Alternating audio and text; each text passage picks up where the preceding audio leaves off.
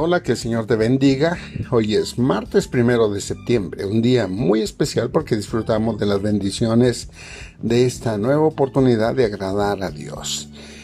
El tema que te quiero compartir el día de hoy lo he titulado ¿Quién es el mayor? basados en la lectura del Evangelio según San Mateo, capítulo 18, versos del 1 al 6.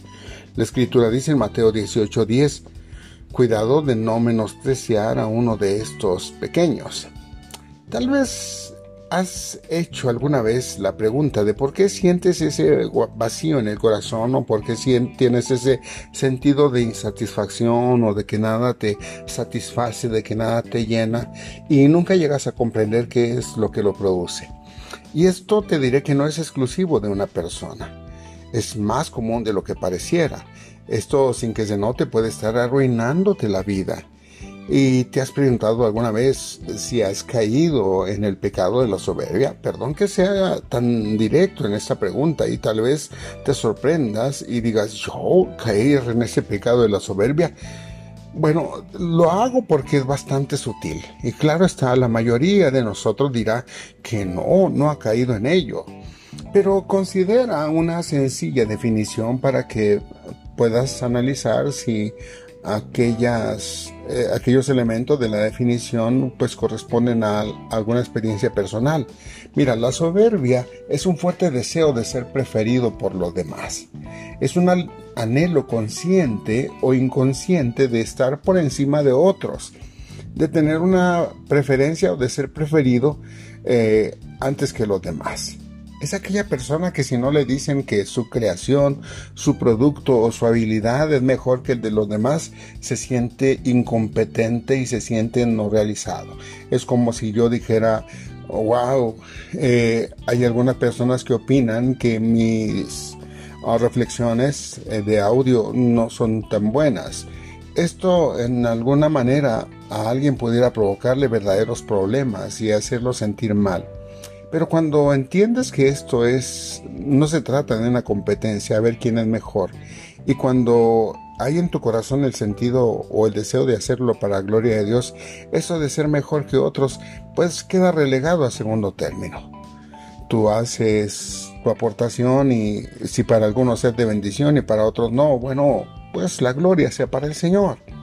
Entonces, muchas personas se sienten así, si no son reconocidos y si no son aceptados como los mejores, se sienten fracasados.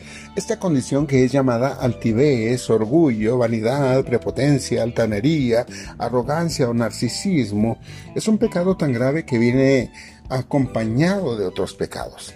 La soberbia se asocia generalmente con la mentira, con la envidia y cosas más graves como desear el mal en cualquiera de sus formas a aquellos que pueden llegar a hacerte sombra.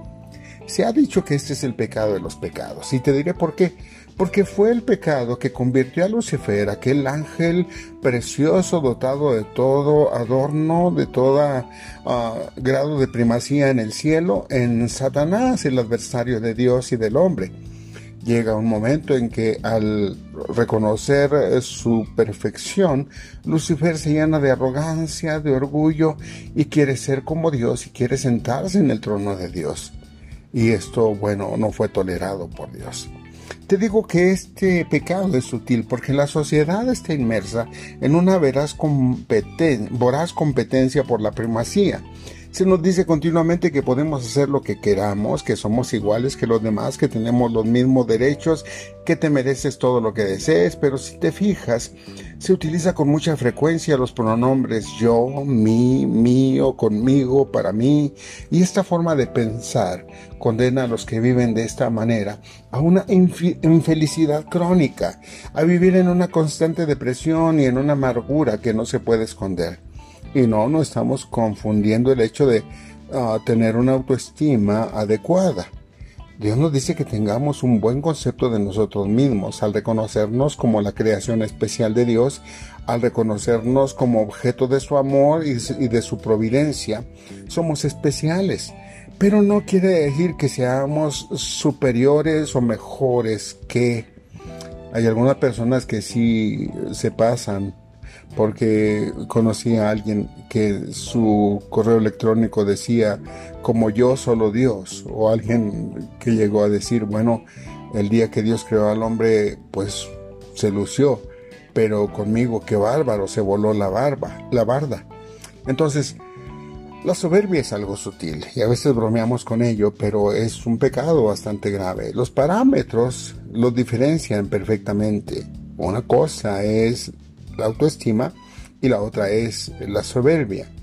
La escritura para hoy dice de esta manera. En esa misma ocasión los discípulos le, le preguntaron a Jesús quién es el más importante en el reino de Dios. Jesús llamó a un niño y lo puso en medio de ellos y les dijo, les aseguro que para entrar en el reino de Dios ustedes tienen que cambiar su manera de vivir y ser como niños, porque en el reino de Dios las personas más importantes son humildes como este niño. Si alguien acepta a un niño como este me acepta a mí. Cuando los discípulos comprendieron que Jesús era el Mesías largamente esperado por los judíos, su mente comenzó a tramar cosas, a volar, a imaginarse en grandeza. Ellos se preguntaban constantemente quién sería el elegido para ser el segundo más importante. No había discusión que el primer lugar era para el Señor, pero que no se descuidara porque había algunos queriendo ocupar la silla más importante. De hecho, hay una madre de dos de los discípulos que dice, Señor, te pido que pongas a mis hijos, Señor, uno a tu derecha y otro a tu izquierda. Entonces, imagina las constantes discusiones entre ellos queriendo ocupar los lugares más importantes en el reino de los cielos. Pero la decisión final o la opinión final estaba en manos del maestro. Así que después de discutirlo, se acercaron y le preguntaron, Señor, ¿quién es el mayor en el reino de los cielos? En el mundo, los que son considerados como grandes son los que tienen poder e influencia, los que tienen un mando otorgado legalmente o a quienes otros sirven. ¿Recuerdas que te hablé de una voraz competencia en la sociedad moderna? Así es en el mundo.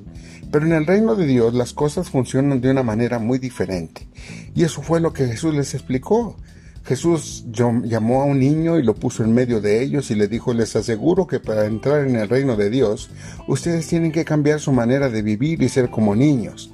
Porque en el reino de Dios las personas más importantes son humildes como este niño. Jesús usó la imagen de un niño que generalmente es ignorado que es tomado como poca cosa para poder enseñarnos de forma muy clara cómo debe ser nuestra relación con Dios y de paso la relación con los demás. Un niño tiene una fe completa en su padre y lo ve como el todo en su vida. El padre es quien provee todo lo que necesita y quien lo ama. Y ante esto el niño solamente tiene que ah, hacer lo que su padre le dice porque sabe que es para su bien. Jesús nos invita a que veamos a Dios como el Padre de la misma forma que un niño ve a su Padre terrenal. En el mundo quien manda es considerado como grande, pero en el reino de Dios el rey es Dios y sus mejores siervos son los que hacen lo que Él manda. Así que cualquiera que se humilla como ese niño, ese es el mayor en el reino de los cielos. Jesús dejó muy claro a sus discípulos que el mayor no es quien se cree mejor que los demás, partiendo de sus prerrogativas. El mayor es quien sirve y no quien se sirve de los demás, como suele suceder en el mundo, porque el que se enaltece o se llena de soberbia será humillado pero quien se humilla o es sencillo como un niño, esa persona será enaltecida. Sin dudarlo por un instante, la mayor virtud en el reino de Dios es la humildad. Y este concepto es valorado por el Señor. ¿Sí? Pero esta idea de la humildad colisionó con la ambición de Lucifer en el cielo y fue la razón por la que fue echado de aquel lugar. Este, de paso, es el obstáculo más grande para que los hombres y las mujeres lleguen a ser parte del reino de Dios. Ahora bien, una vez que el Señor y Maestro dejó muy claras las jerarquías en el reino de Dios, Jesús habló de una gran responsabilidad que tienen los líderes sobre los demás. Porque todo aquel que induzca a alguien a perder su inocencia para que peque, incurre en una gran condenación. Y Jesús dice, más le valdría que le colgasen al cuello una piedra de molino de asno y que se ahogase en el fondo del mar. Es decir, que le amarrasen una piedra de gran tamaño Si ya de por sí es algo grave pecar contra uno mismo, es terrible, como te digo, corromper la mente y manchar el corazón de alguien humilde. En otras palabras, Cristo dice, mejor que pierdas la vida a que pisotees la pureza de otro. ¿Te acuerdas que te dije que esta es una gran responsabilidad para quienes ejercen el liderazgo? Porque la gente que sigue a otros con cualquier cosa pequeña, una palabra maldicha, puede hacerles caer poner un mal ejemplo, un gesto impropio, una mala enseñanza, cometer un pecado por insignificante que nos parezca o hasta una broma puede echar a perder una vida o muchas vidas. Ahora bien, este hecho de que mejor sería que le colgasen en el cuello una piedra de molino de asno no es literal. El Señor no nos está alentando a que vayamos a cometer suicidio o dejar que nos maten de esa manera, porque toma una figura hermenéutica llamada hipérbole o exageración para enseñar la intensidad de algo. Aquí el Señor enfatiza que ser de piedra de tropiezo es tan grave como para merecer acabar con nuestra vida. El Señor hace una advertencia para que tengamos cuidado de no caer en la arrogancia que lleva a menospreciar a los demás. A pesar de lo expresado por el Maestro, muchos lamentablemente seguirán en su loca carrera la perdición menospreciando a otros, quienes son como niños, y creyendo que son algo en esta vida cuando en realidad no son nada. La humildad, la sencillez y la inocencia son amigas del reino de los cielos. Estimado oyente, si has caído en esta trampa del orgullo, te invito a considerar la búsqueda de la verdadera grandeza, que consiste en vivir para servir a los demás. Qué maravilloso que los niños, tan menospreciados o ignorados por la mayoría, sean un ejemplo de la actitud que debemos nosotros imitar para poder entrar al reino de Dios. Es tan grandioso que con una fe tan pequeña y tan sencilla podamos ser reconocidos como verdaderos hijos de Dios.